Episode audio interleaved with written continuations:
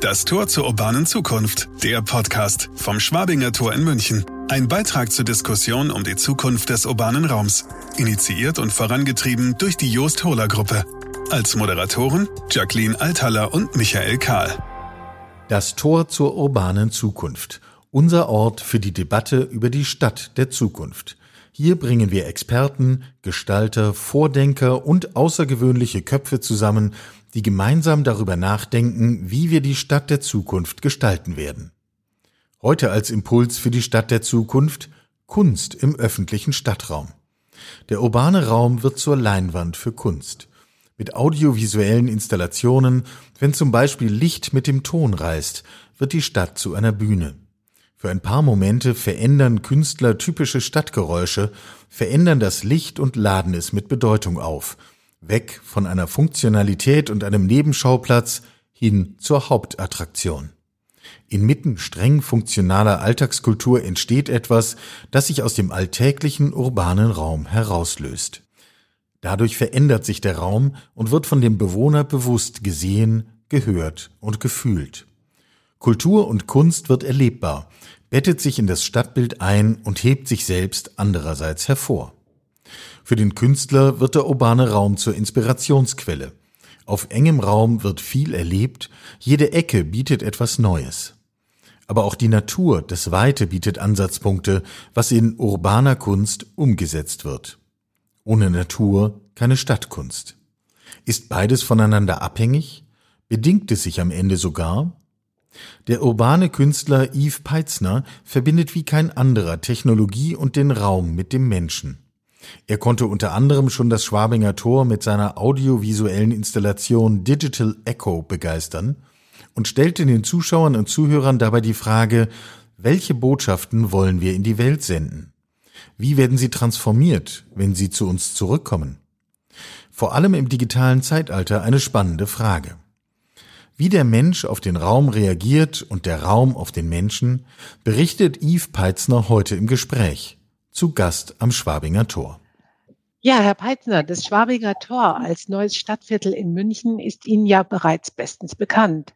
Sie haben dafür die audiovisuelle Installation Digital Echo und eben auch für das Anders Hotel die viel beobachtete Installation Sky entwickelt. Würden Sie eigentlich sagen, das sind Beispiele für urbane Kunst?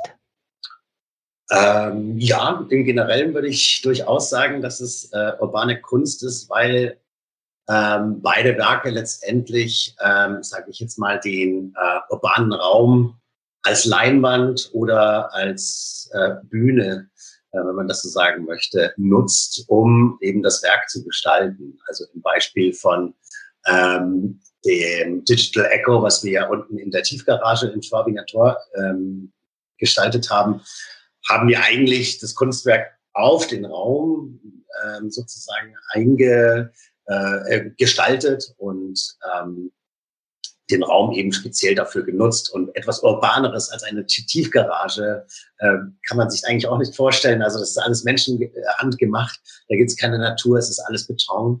Und ähm, ja, wir haben natürlich letztendlich die Materialien, die Architektur, die Akustik und all das genutzt aus dem Urbanen, äh, um diese Installation zu, ähm, äh, zu gestalten und überhaupt äh, zu generieren. Also das war speziell für diesen Ort ähm, angepasst, was sehr urban ist in meinen Augen, ja, absolut. Jetzt ist die Frage, ähm, wenn wir, wenn Sie sagen, das ist der urbane Raum, ähm, ist da natürlich in München auch eine Zielgruppe dafür vorhanden. Würden Sie sagen, dass diese Beispiele für urbane Kunst dann auch auf dem Land funktionieren würden oder ähm, beschränkt sich das auf die Stadt? Ihre Zielgruppe? Nein, ich glaube, durchaus, dass äh, diese Art von Kunst, also wir machen ja Installationskunst, äh, Experiential Art and Design äh, auf Englisch. Das ist immer auf Englisch ist das besser zu erklären als auf Deutsch. Ja. Also, äh, Experiential, ja, Erlebniskunst oder wie auch immer man es nennen möchte ähm, äh, funktioniert durchaus auch in, äh, auf dem Land. Also es gibt einige Beispiele auch dafür. Wir arbeiten, äh, interessanterweise hatten wir eben auch eine Version von Digital Echo geplant, ähm, das auf dem Land zu machen, um einen See herum. Ja, also diese Licht- und Toninstallation, ähm, ähm, wo sozusagen der Ton mit dem mit Licht mitreißt. Und ähm, es ist dann letztendlich natürlich auch dementsprechend teuer und aufwendig, so etwas zu machen, was natürlich im urbanen Raum wesentlich günstiger ist. Man hat ähm, Access zu Strom und so weiter. Aber letztendlich ähm, wäre das durchaus ein schönes Projekt gewesen. Äh, wir arbeiten auch teilweise ähm, viel mit, äh, also Projection mit, mit Projektion in der Natur, haben da viele Ex Experimente auch gemacht, im Sinne äh, mit Lasern zum Beispiel zu arbeiten in hohen Grasfeldern äh, oder eben die Natur, Berge, Bergwände, Bäume, Wald zu nutzen. Ähm, Wasserprojektionen hatten wir auch eine Anfrage, eben äh, sozusagen Wasser zu nutzen als Leinwand äh, und ähm, all solche Dinge. So durchaus äh, finde ich eigentlich die Natur äh, den fast ungewöhnlicheren Ort, äh, eine solche Installationskunst zu gestalten, wie wir sie machen. Eben, wir arbeiten viel mit Lichtprojektionen. Äh, und solchen Dingen. Ähm, wir arbeiten auch, machen auch Fotoarbeiten, indem wir zum Beispiel äh, Drohnen nutzen äh, und in der Natur nur mit Licht, also die Drohne nicht als als Fotoobjekt äh, oder beziehungsweise um zu fotografieren, sondern in der Nacht äh, im Dunkeln äh, Orte zu beleuchten, die sonst, äh, die man sonst nie beleuchtet sieht und dann mit Langzeitaufnahmen zum Beispiel mit Fotos diese Orte im Winter oder im Sommer eben äh, Seen, Berge, Wälder äh, zu beleuchten. Man kriegt da ganz, ganz besondere, ähm, ganz besonderen äh, Blickwinkel zur Natur. Also ich denke ja, ähm, solche Arbeiten funktionieren auch auf dem Land. Natürlich hat man oft in der Stadt die wesentlich größere Zielgruppe letztendlich. Und äh, Menschen in, äh, in der Stadt sind vielleicht zugänglicher für so etwas. Ich glaube aber auf dem Land sind die Menschen auch neugieriger, also nehmen sowas auch gerne an, weil naturgemäß passiert natürlich nicht so viel wie in einer Stadt. Also deswegen glaube ich schon, äh, ist das beides äh, durchaus machbar. Natürlich ist in der Stadt mehr, also die, na, unsere Arbeiten finden mehr in der Stadt, weil einfach die, die Praktikabilität besser ist. Ja. ja. Also die Zugänge sind leichter. Ja. Würden Sie denn aber auch sagen, dass die Stadt für Sie mehr äh, Inspirationsquelle ist? Ähm, ja, natürlich. Also ich habe viel im Ausland gelebt. Ich habe fast zehn Jahre in, in, in London gelebt und in einer Stadt, also wo viele Kulturen aufeinandertreffen auf engstem Raum. Äh, ich habe viel, arbeite auch viel in, in, äh, in den USA, in New York oder in Asien. Äh, ne, wenn man da ähm, ne, diese, diese Melting Pot, sage ich mal, kulturell sieht, ist das natürlich eine riesen Inspiration, so viel ähm, ne, auf, auf engstem Raum zu erleben und an jeder Ecke hat man Neues zu entdecken. Äh, natürlich auch viel Kunst und ähm, ja, Kultur, äh, Essen, Trinken, also das ganze Leben, was dort eben abspielt auf, auf so engem Raum, ist, äh, ist eine Rieseninspiration. Äh, es kommt immer ein bisschen auf die Stadt drauf an oder auf den urbanen Raum. Es gibt äh, äh, Plätze, die, die vielleicht nicht ganz so viel bieten wie diese Megastädte, aber dennoch durchaus interessant sind und ihre eigenen Qualitäten haben. Ähm, auf der anderen Seite würde ich auch sagen, dass ähm, die Natur schon eine Inspirationsquelle ist bei uns. Also das ist, viele unserer äh, Projekte basieren eigentlich auf Naturphänomenen oder sind sehr inspiriert von der Natur, wie die Natur funktioniert und so weiter. Ähm, und oft ähm, bringen wir auch so ein Stück weit Natur äh, auf digitale Art ähm, in, de, in den urbanen Raum. Also äh, das ist auch ganz interessant, dass wir eigentlich, äh, weil viele Menschen im urbanen Raum, ähm, man mag es nicht glauben, aber manche wissen nicht, was eine, wie eine Kuh aussieht zum Beispiel, ja, weil sie es einfach noch nie gesehen haben äh, und all diese Dinge. Also das ist dann ne, diese Vorteile der Natur, auch diese Ruhe und so weiter zu, ähm, zu nutzen, die Schönheit der Natur. Äh, urban, Urbanität oder urbaner Raum hat auch seine Schönheit, ähm, aber eben das vielleicht noch so als Kontrast da reinzubringen, ähnlich wie wir das ja auch bei dem Projekt Sky im Schwabinger Tor in dem Anders Hotel gemacht haben, indem wir eben die Natur in den Raum mit haben. Uns interessiert ja immer so ein Blick in die Zukunft. Was sagt denn ein urbaner Künstler dazu? Ähm, was wird künftig für urbane Kunst prägend sein? Ähm, Ich glaube, durch die Situation momentan, ähm, durch Covid und durch diese Pandemie, ähm, leider ähm, hat, naja, was sage ich leider, vielleicht auch Gott sei Dank, das sind Chancen und äh, negative Dinge, aber der Stadtraum, der urbane Raum wird sich durchaus verändern, weil sich unser, äh, das menschliche Verhalten verändern wird. Ähm, das hat auch damit zu tun, natürlich mit zum Beispiel äh, Retail. Das ist ein Thema, mit dem wir uns gerade relativ viel beschäftigen. Ähm, äh, es wird sehr viel Platz ähm, geben, mehr Platz geben für Kunst meines Erachtens oder für Kultur. Äh, ähnlich wie das jetzt passiert ist mit ähm, äh, mit den Restaurants, die jetzt äh, Parkplätze nutzen dürfen, um ihren äh, Platz zu erweitern, um mehr Draußenfläche zu haben. Aber was dadurch passiert ist, ist, dass mehr Platz für Leben entstanden ist und nicht für Technologie. Das heißt, ne, also wahnsinnig viel Platz in, in, in der Stadt ist für Autos reserviert und Technologie. Und plötzlich äh, wird mehr Raum für das Leben, für den Menschen gestaltet. Und ähm, ähnlich, glaube ich, wird es auch äh, im Bereich der Innenstadt zumindest sein. Ähm, ne, man sagt ja, das heißt, es kommt die Verödung der Innenstädte und so weiter durch natürlich ähm, Ladenschließungen und so weiter. Hm, durch Covid, äh, Covid meines Erachtens hat es nur beschleunigt und nicht ist nicht dadurch entstanden, sondern äh, ne, unser ganzes Konzept muss umgedacht werden. Ja, unser ganzes, in dem Fall Shopping. Äh, wozu nutze ich eigentlich die Innenstadt? Ja, ähm, auch ja, der Arbeitsplatz wird sich verändern. Viele Menschen werden vom Homeoffice weiterhin arbeiten und so weiter. Also es wird ein Umdenken gestalten. Ich glaube, da sehe ich eine sehr große Chance, ähm, letztendlich mehr Raum für Kunst, für, für, für andere Erlebnisse in der Stadt. Also ich glaube, in Zukunft werden die Menschen mehr in die Stadt gehen, nicht um, um unbedingt ein, äh, in den Shop zu gehen, auch natürlich immer noch. Aber ich glaube auch die, das Konzept eine, äh, eines, eines Ladens wird sich ändern. Also man wird da viel mehr Erlebnisse, viel mehr vielleicht äh, auch Kunst mit reinbringen. Und das, ja, also ich sage jetzt nicht, dass der, die Innenstadt äh, ein, ein, ein Ort wie ein Museum sein wird, aber ich glaube, man wird viel mehr Kunst sehen dort, äh, in welcher Form auch immer. Ähm, und ich finde das nicht, also eine große Chance. Ob das so sein wird, weiß natürlich kein Mensch, aber ich würde es mir wünschen. Und äh, das ist auch etwas, woran wir jetzt viel gerade drüber nachdenken und ähm, ja, eben Chancen sehen.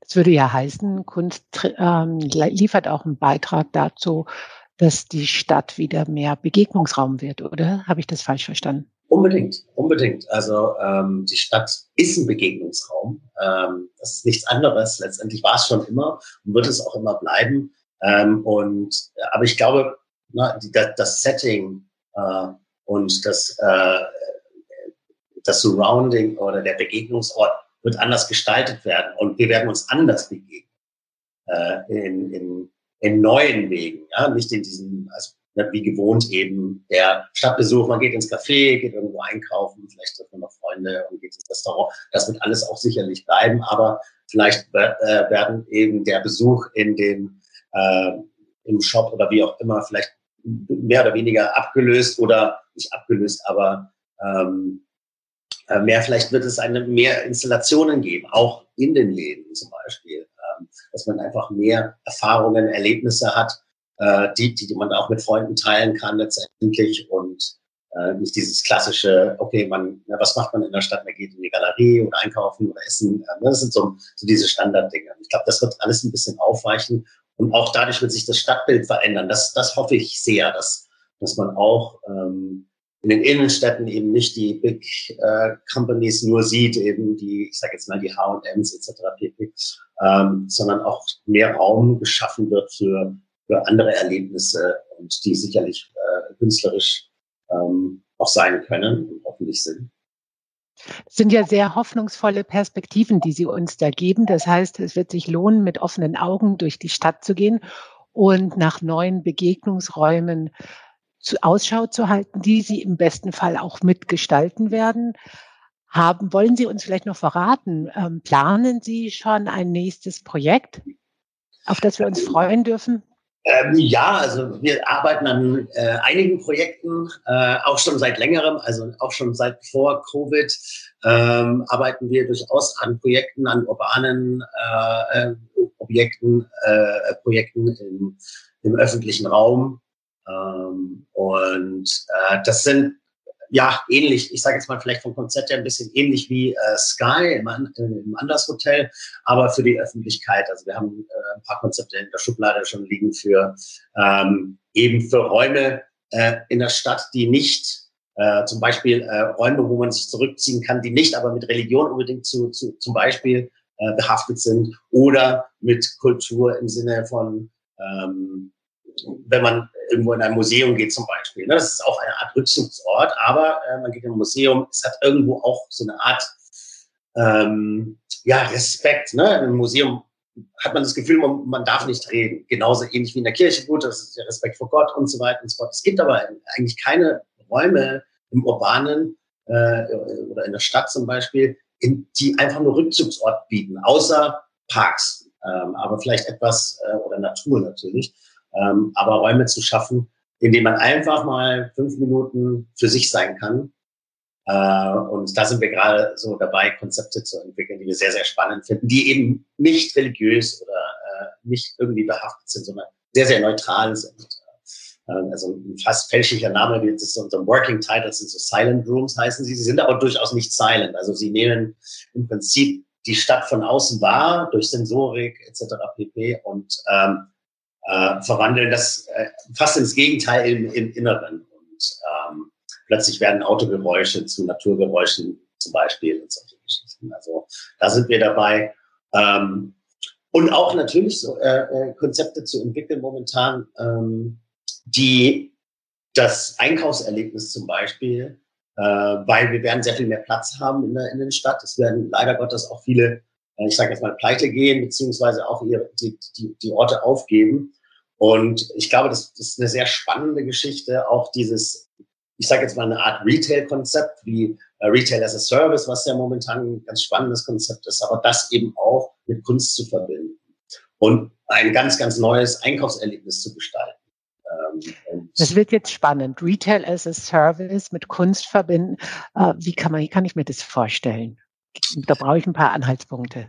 Ja, also Retail as a Service ist ja eigentlich im Prinzip äh, etwas, also dieses Konzept ist ja eigentlich, ne, man hat einen, Raum und vermietet den Raum an mehrere Brands, die ihre kleinen äh, Inseln dort mieten können und letztendlich mehr einen Service an die Marken äh, äh bietet und die mehr für Research sorgen, damit man ein Produkt, das vielleicht schwer erklärbar ist, äh, mal ausprobieren kann oder es es noch gar nicht gibt für Startup-Unternehmen und so weiter.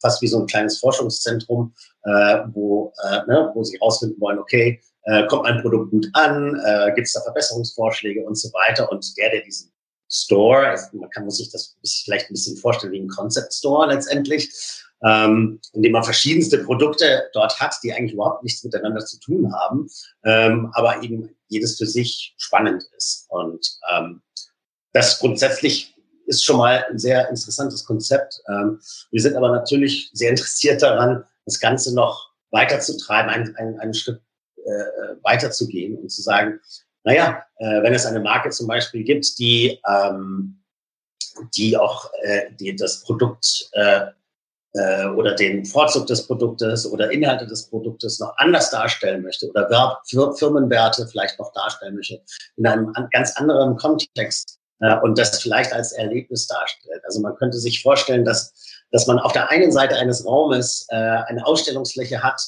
äh, in dem eben das Produkt dargestellt wird. Ich sage jetzt mal wie in einem äh, Apple Store.